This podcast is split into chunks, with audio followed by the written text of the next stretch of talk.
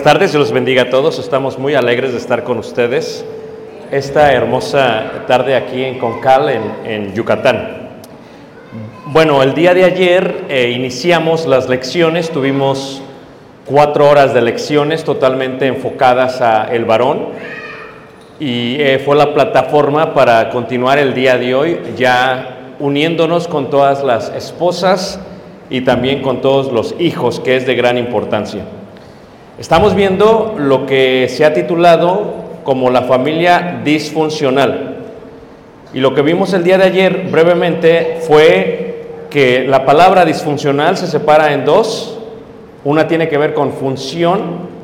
Disfuncional indica que es ausente, que se ha alterado y que por lo tanto los miembros de tal familia no están llevando a cabo su función. Eso es lo que estábamos viendo. A través de la lección y a través de la lección lo que vamos a hacer para estimular a el crecimiento y a la buena eh, atención de cada uno de ustedes es que vamos a estar regalando algunos obsequios a través de- del seminario. Eh, tenemos algunas monedas que hemos traído de Israel y las daremos a aquellos que contesten apropiadamente las, las preguntas. Y traemos también algunas playeras que hemos eh, realizado que tienen mensajes bíblicos. No sé si tengo de la talla de cada uno de ustedes, porque eso ya es la culpa de ustedes, porque si comen mucho, pues se han llenado, y si comen poco, pues tampoco es mi culpa.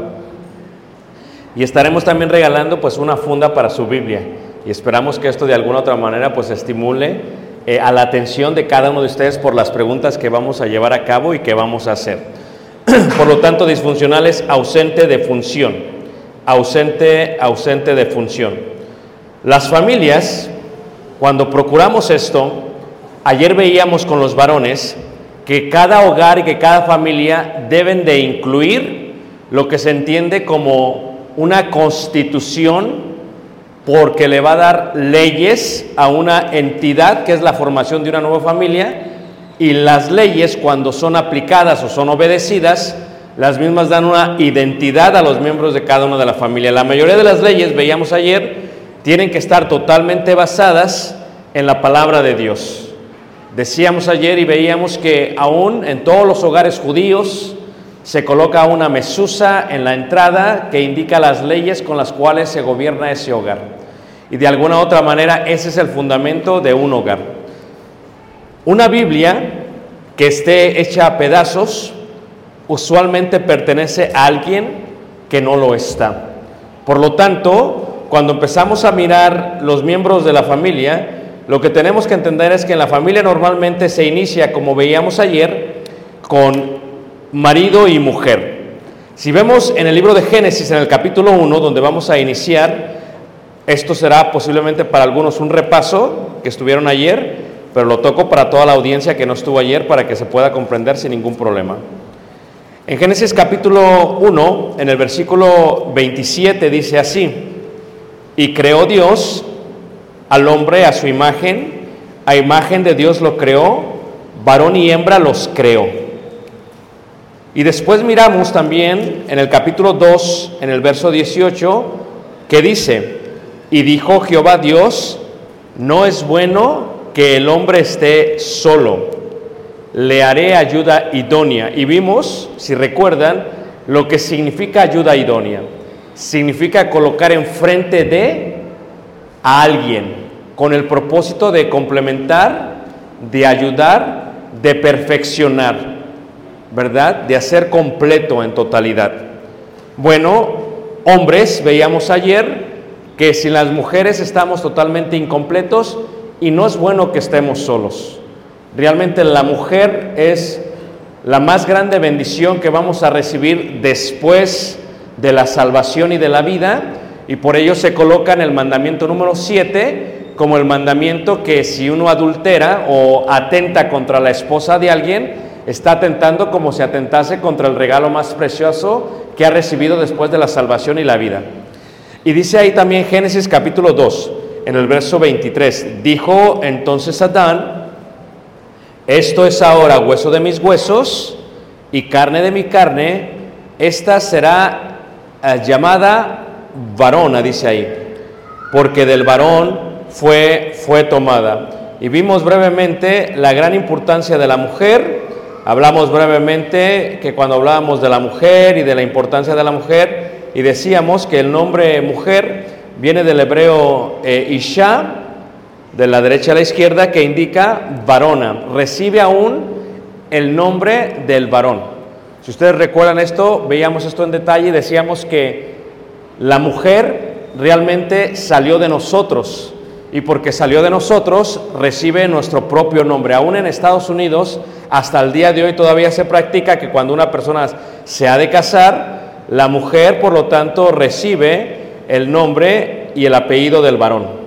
Porque en la mujer se encuentra realmente el complemento perfecto. Los hombres y la mujer no estamos bien, no es bueno, estamos incompletos, estamos imperfectos. Y levante la mano todos los hombres que están casados, hermanos. ¿Ok? Levante la mano para más visualizar. ¿Ok? Se supone que ustedes lo entienden. Y se supone que el resto de los hombres que están en este lugar no están casados y por lo tanto o están en busca de una mujer. Y veíamos ayer que la mujer es la segunda decisión más importante que va a elegir el hombre. La primera es la salvación y tiene que ver con la vida eterna, con la relación intrínseca que uno tiene con Dios. Pero la segunda tiene que ver con la mujer. Por lo tanto, cuando el hombre elige a su mujer, está eligiendo su ayuda idónea, la persona con la cual va a pasar el resto de sus días, hasta el momento que Dios, quien los une en matrimonio, los separe al quitar la vida. Porque la escritura dice que lo que Dios unió, no lo separe quién hermanos, el hombre. Y por lo tanto, cuando Dios te une, no hay nada que te pueda que te pueda separar más que Dios. Y por eso dice, esto es ahora hueso de mis huesos y carne de mi carne, y esta será llamada Isha, varona, porque es varón. Y veíamos ayer la diferencia entre el nombre hombre y el título varón. Una gran diferencia. Todos somos hombres y por lo tanto todos podemos procrear.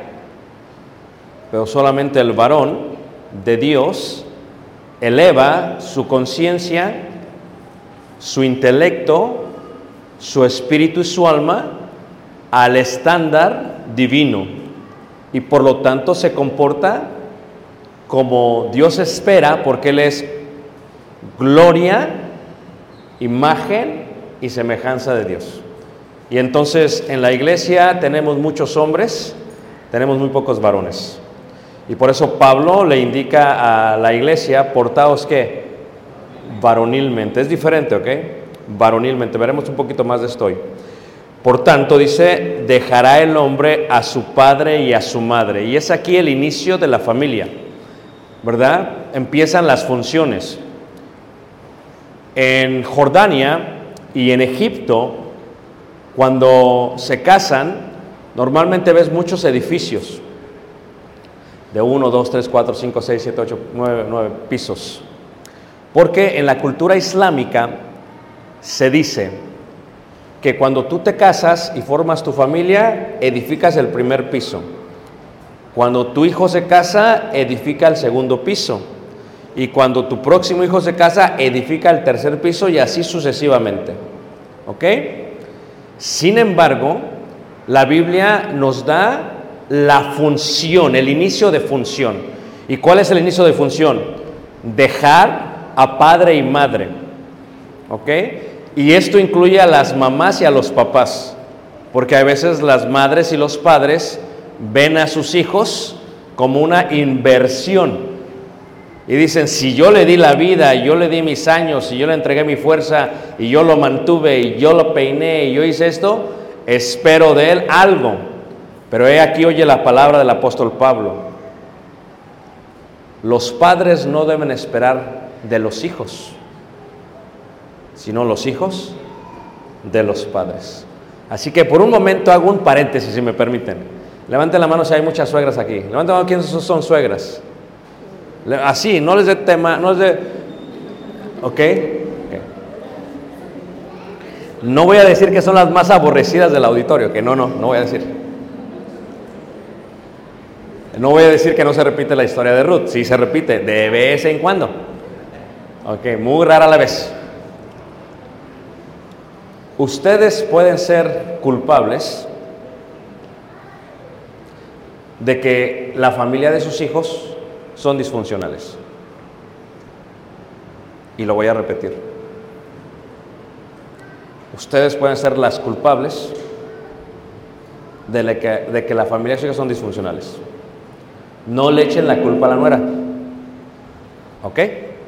Ustedes pueden ser las culpables. Pero los suegros, levanten la mano los suegros. Ah, eso es diferente. Porque si el suegro es mexicano y es de la península, ya sea de Quintana Roo, Yucatán o Campeche, añadamos Chiapas para que sea un poquito.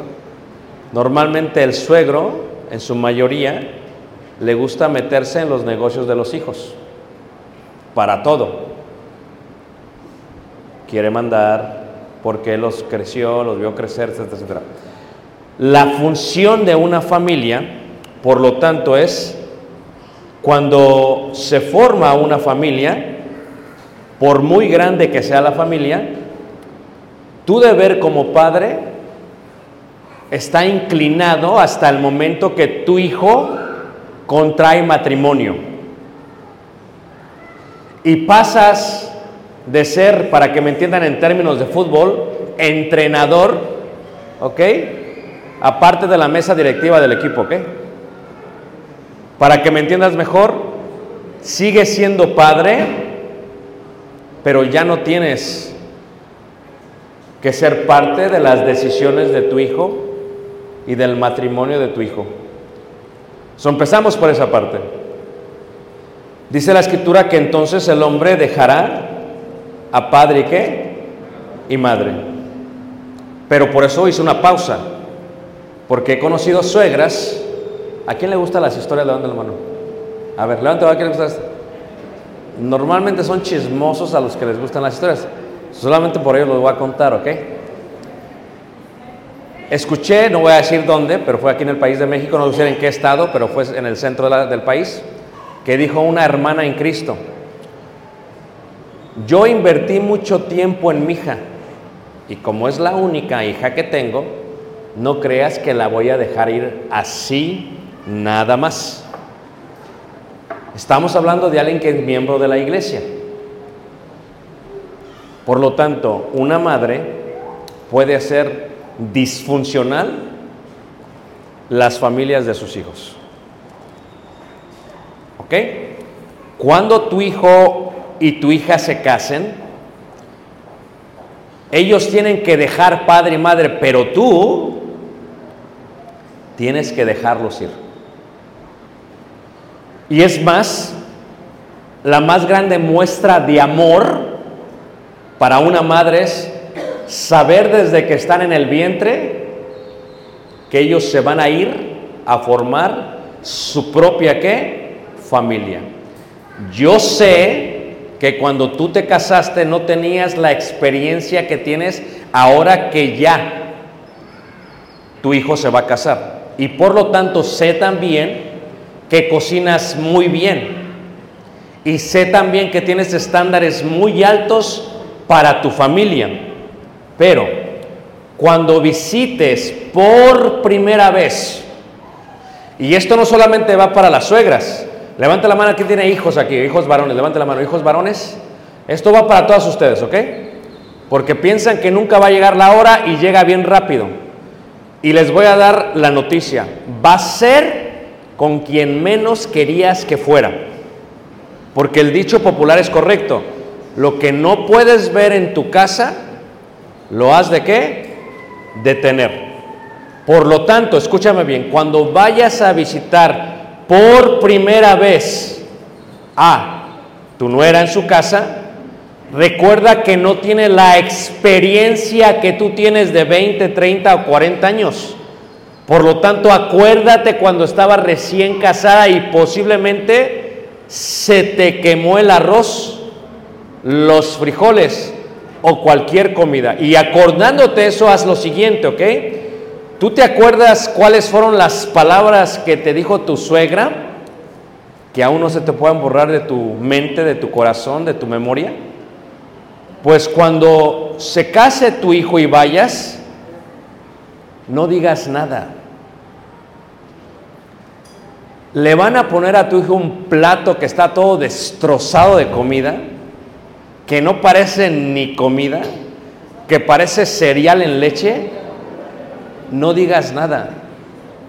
Porque cuando tu hijo coma eso, le va a encantar. Porque el amor cubrirá multitud de qué? De malas comidas, digo de pecados.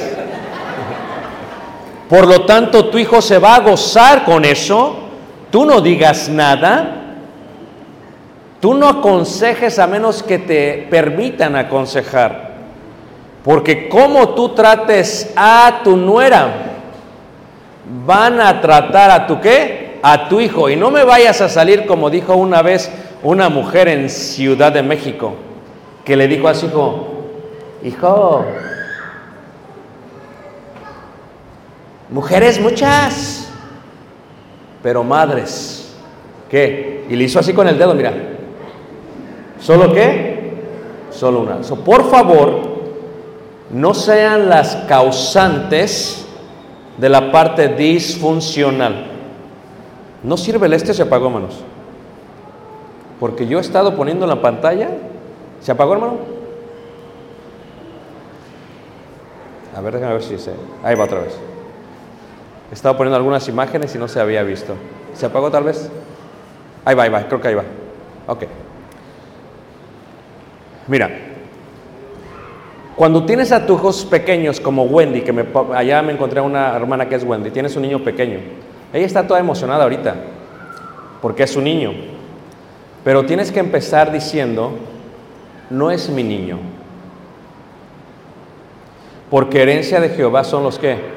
Hijos. ¿De quién son los hijos? De Jehová. Entonces tienes que ir cambiando el chip.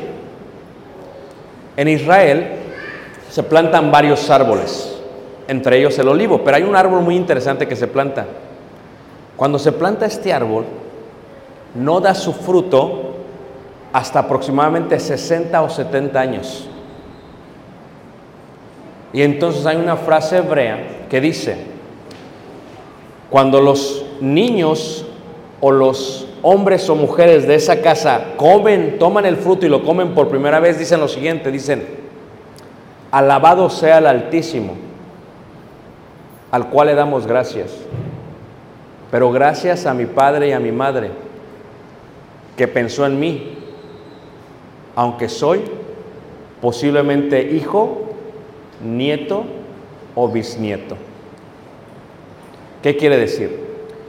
Que la mayoría de tus hijos va a imitar su hogar cuando entre en su matrimonio.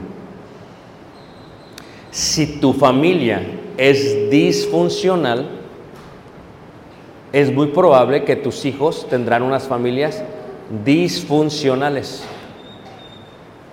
No le digas mi niño, vete preparando mentalmente. ¿Listas? Vas a decir, el niño de mi próxima nuera.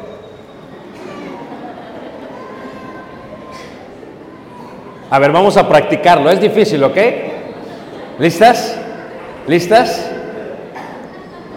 Dice la hermana, no, yo no puedo. Sí. ¿Por qué lo tienes que practicar para que no te caiga de golpe? ¿Ok? El niño no es tuyo. El niño es realmente qué? De tu futura nuera, porque estás formando quien será parte de otra persona. Y solamente formas la mitad de ese hogar. Y más vale que lo formes bien. Y lo mismo los padres, aunque hablamos mucho acerca de esto ayer, tocaré muy breve eso. Por tanto dejará el hombre, fíjate cómo dice primero, a su padre. A su padre. Hay dos cordones umbilicales. Uno se corta cuando nace el bebé y el otro se corta cuando se casa el hijo. Y quien lo corta primero es el padre. Tu hijo va a tener problemas. Ayer veíamos, hablaremos muy brevemente de esto hoy, pero ¿qué tal si le toca a una mala mujer? Porque hay malas mujeres, hermanos, como hay malos hombres. Y si le toca una mala mujer, tienes que educarlo para poder liderar a una mala mujer. Y dice, dejará el hombre a padre, que indica que como padres estamos educando los hijos de nuestros hijos, aunque todavía no han nacido. Que como padres, yo tengo que decirle ya a mi hijo Caleb, tú serás la cabeza de un hogar. Esa será tu función. Pero tu mayor responsabilidad y mandamiento es, vas a amar a tu esposa sobre todas las cosas. Si se levanta y está despeinada, la vas a amar. Si un día está, como dicen en ciertos lugares, fodonga, la vas a amar. Y si un día trae un carácter increíblemente malo, la vas a amar. Por eso piénsale bien a quién vas a elegir. Porque a quien elijas, el marido y la mujer está ligado a su esposo hasta que éste muera. No vas a cambiar de auto, papi. Ve bien el auto. Y les digo, y el auto es último modelo ahorita. Pero ¿qué pasa con el carro después de unos años? Les llega el salitre, pasa la visa y raya el carro. ¿O no es cierto? Los pájaros hacen lo suyo con el carro. Se enoja el vecino y golpea el carro. Y entonces, levante la mano quien tiene más de 20 años casado aquí, hermanos. Ok. Los hombres, pues ya no son de último modelo, hermanos. No voy a decir que están desvielados, pero, o sea, ya, ya, o no, la verdad. Vamos a llamarles, son carros que clásicos, vamos a llamarles así para que no se oiga tan feo. Pero aún el carro clásico tiene eso. Solo que tú estás haciendo con tu familia es que empiezas a formar tu familia, pero tú tienes que aprender que tu función será amar a tu esposa. La palabra amar viene del vocablo gesed en hebreo de la palabra jabaj. Jabaj indica una acción. ¿Ok? Como occidentales no comprendemos esto bien porque se nos hace difícil, ¿ok? Porque pensamos y les enseñamos a nuestros hijos que el amor es un sentimiento y no es así. El amor no es un sentimiento, ¿ok? El amor es una acción. Maridos, amad a vuestras mujeres así como Cristo amó qué? A la iglesia. ¿Y cuál fue su acción? Y se entregó a sí mismo, ¿por qué? Por ella. Entonces tu deber como esposo es amar. Eso es lo que tú tienes que hacer. Tendrás que amar a tu esposa. Eso es lo que vas a hacer. Sea lo que sea, pase lo que pase, la vas a amar. Y va a ser una acción de amar. Una de las cualidades del amor tienen que ver con qué? Con que nunca deja de ser. 1 Corintios 13, 7 al 9. El amor nunca deja de qué? De ser. Por lo tanto, si tú amas a la hermana, ¿cómo te llamas, hermano? Levi, perdón. ¿Y tu esposa? Gaby. Gaby. ¿Todos los días Gaby es hermosa? Muy bien, es la primera prueba. ¿Todos los días se comporta bien? ¿Seguro? No mintáis. Decid verdad. ¿Todos los días se comporta bien? Ya está, ya el hermano ya empezó. ya empezó a... No te sientas mal, hermana. ¿Qué te parece si te vengas? ¿Cómo se comporta él todos los días? ¿Bien, hermana? Ahí está. Es un matrimonio normal. Pero ¿cuándo es disfuncional? Hermano, ¿verdad que ella no está igual cuando te casaste con ella? No. Hermana, vea que no es el mismo. Déjanos, dinos, hermana, ¿qué fue lo que te atrajo del hermano? Ayúdanos, ayúdanos. Bueno, este, su.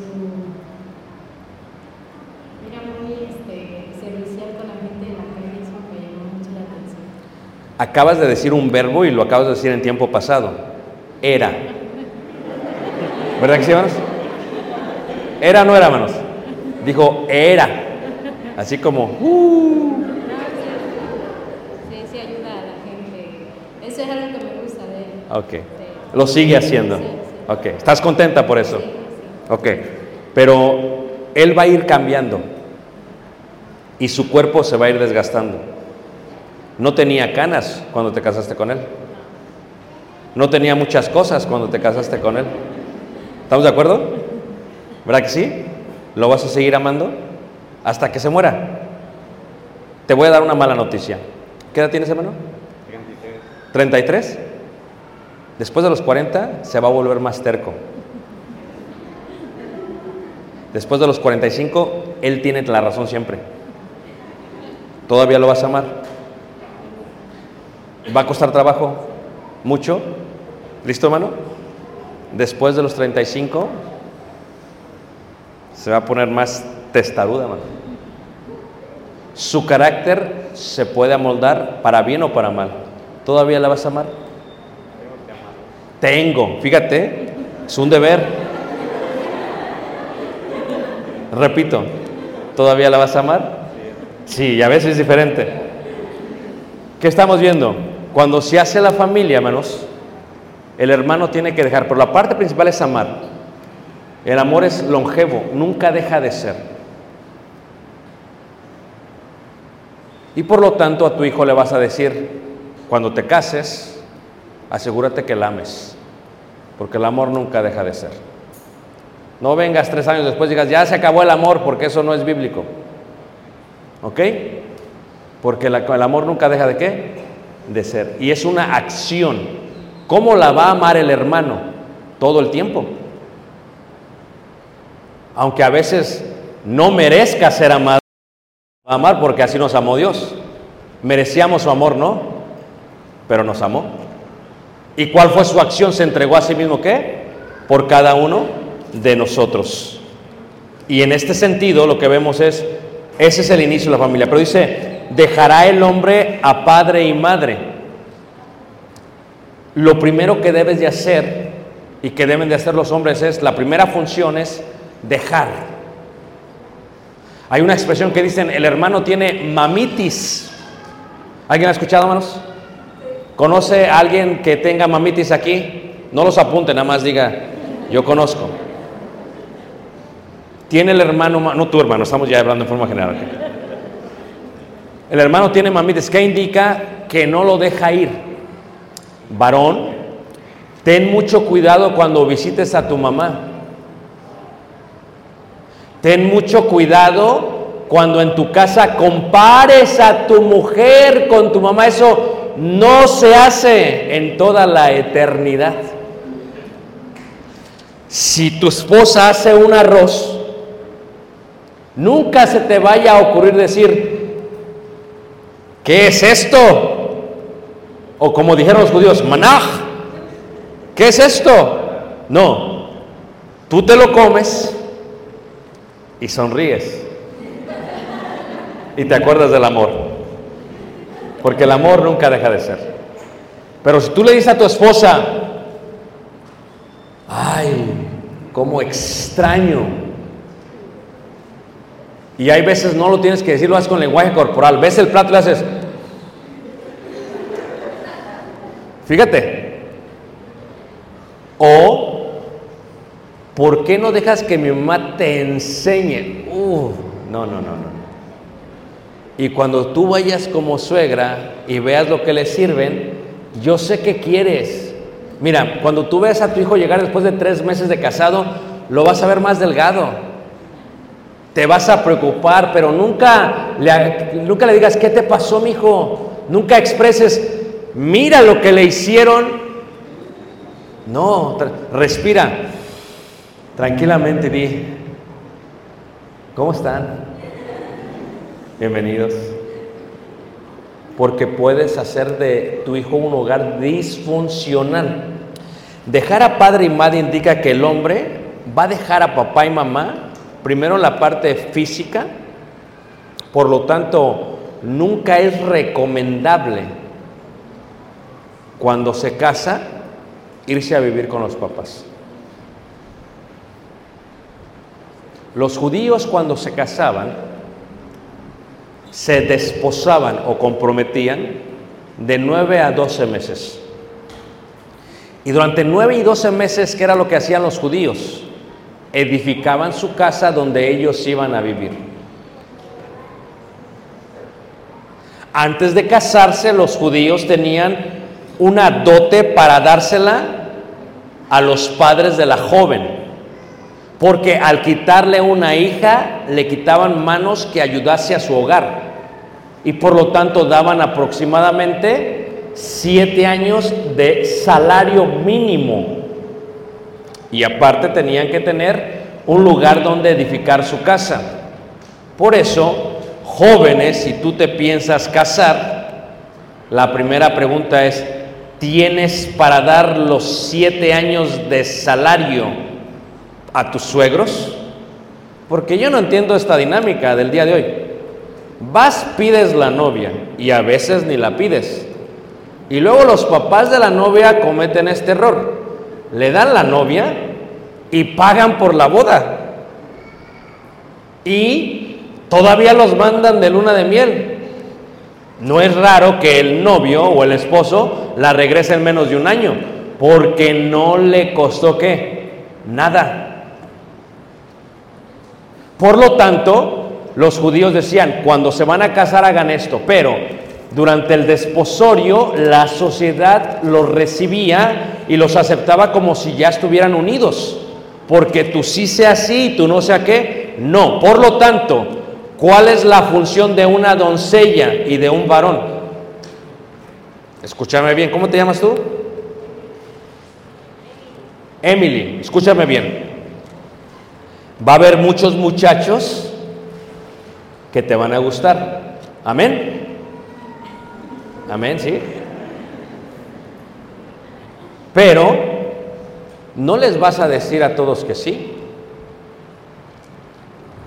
Como doncellas llevas a tu casa al que va a ser tu marido. ¿Se les hace anticuado, hermanos? Por eso la sociedad está como está. Porque como padres modernos dejas a tus hijos tener novias y novias y novias y novias y lo que les estás enseñando es a divorciarse antes de casarse. Dice, trátale a ver con quién te va a ir bien. No, porque Emily es una doncella. Y por lo tanto, cuando te casas, ¿cómo te llamas tú? ¿Ah? Jaquín. Muy bien.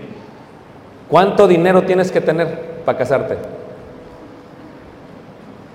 Entonces, así como lo hiciste, le vas a hacer cuando digas, ¿quién te gusta? ¿Ok?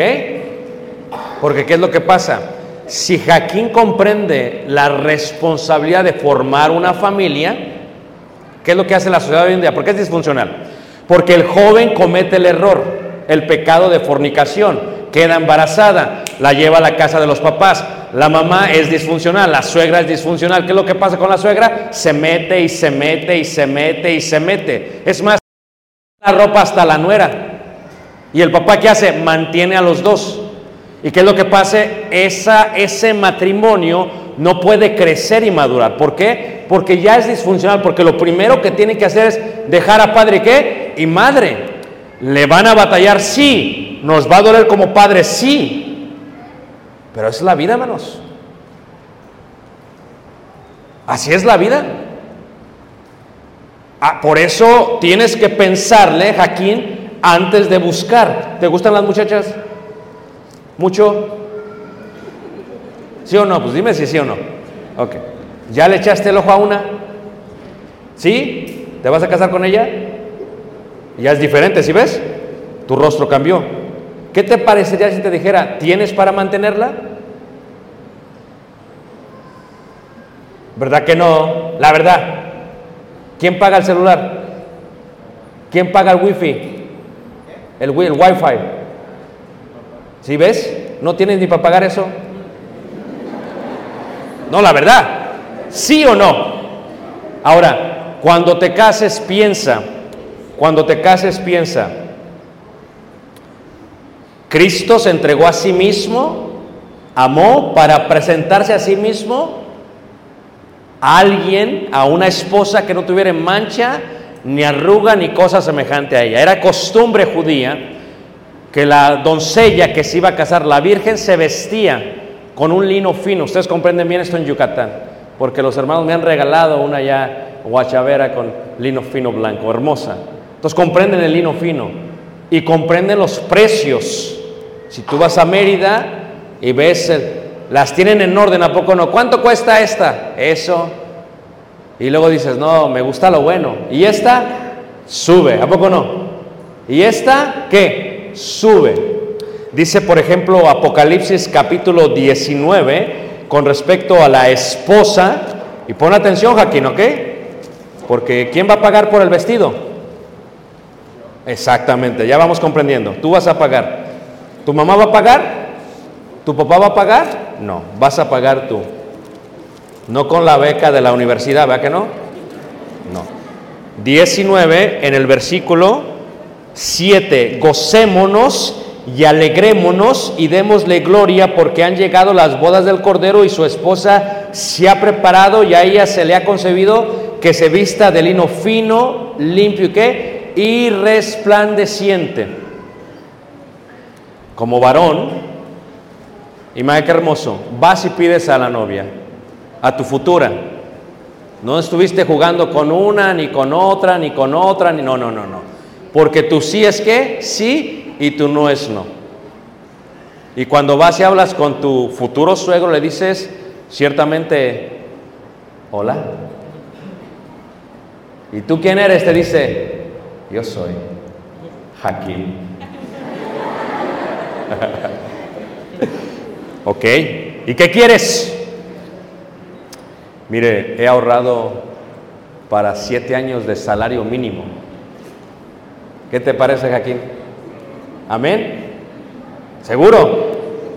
Graben esto bien porque esto... ¿Quiénes son los papás de aquí del muchacho?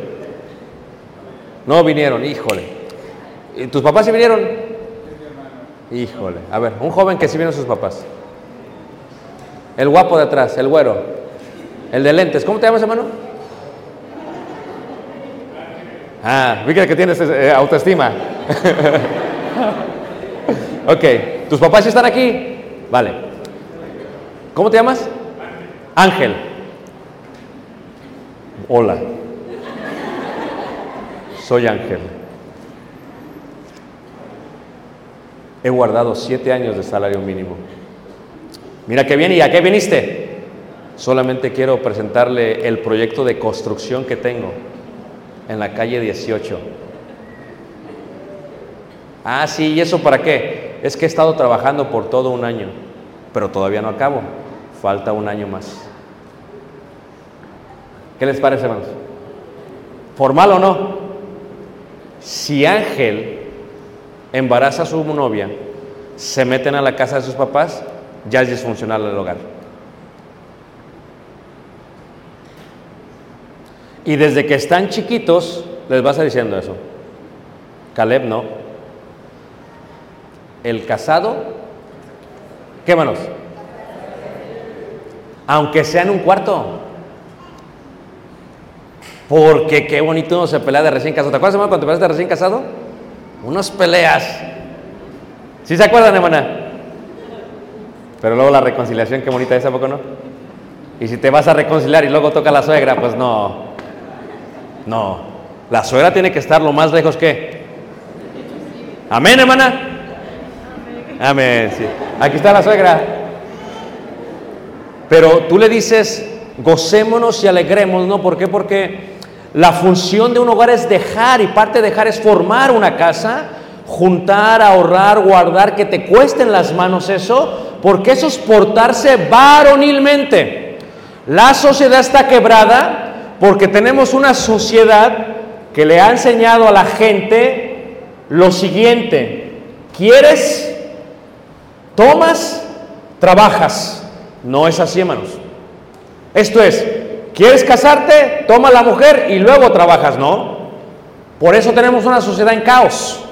Lo vemos en negocios. Cuando yo hablo de negocios, lo explico de esta manera. Primero quiero, luego trabajo y luego tengo. Es la regla de oro. ¿O no es cierto? Yo quiero una licuadora. Yo trabajo por una licuadora. Yo me compro la licuadora. Pero ¿qué tenemos el día de hoy? A Coppel. ¿O no es cierto? A la- las que son fifis, Liverpool. ¿Y qué tenemos? Tiendas que te dicen lo siguiente. ¿Tú quieres? Aquí está tu licuadora. Y sientes esta gratitud y emoción porque vas, yo quiero licuadora, dice la joven. Tienen la licuadora y luego quieren trabajar para pagar la licuadora. Pero ¿qué pasa? El día siguiente quiere la lavadora y dos meses después quiero el refri. Quiere y qué? Y todo se endeuda y se empieza a hacer disfuncional el hogar. Por eso los jóvenes tienen que entender esto. Tú quieres, tú trabajas primero. Porque la ley del hombre es que con el sudor de tu frente, y si no les cuesta nada, tenemos una sociedad que recibe sin trabajar. Y no es el matrimonio lo más importante de la vida, menos, aparte de la salvación. Imagínate tú como papá,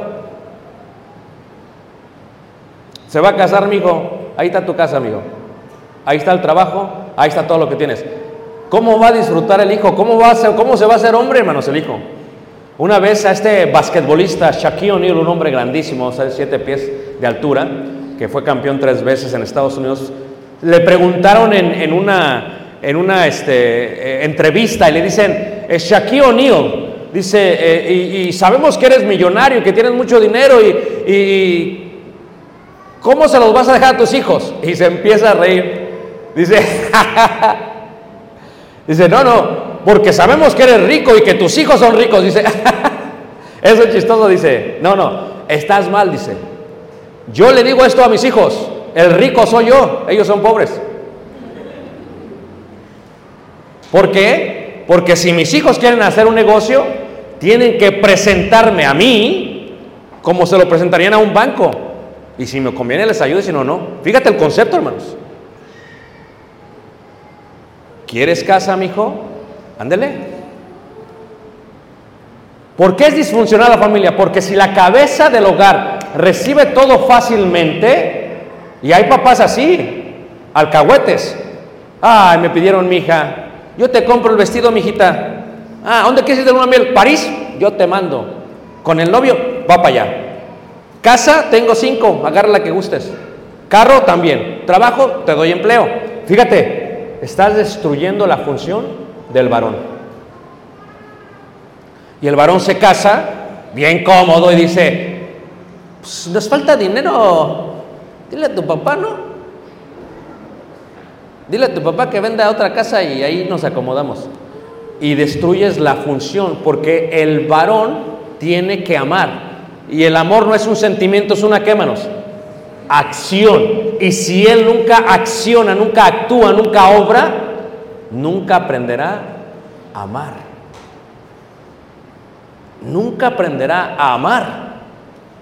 Y primera carta de Timoteo capítulo 5 versículo 8 dice así, porque si alguno no provee para los suyos,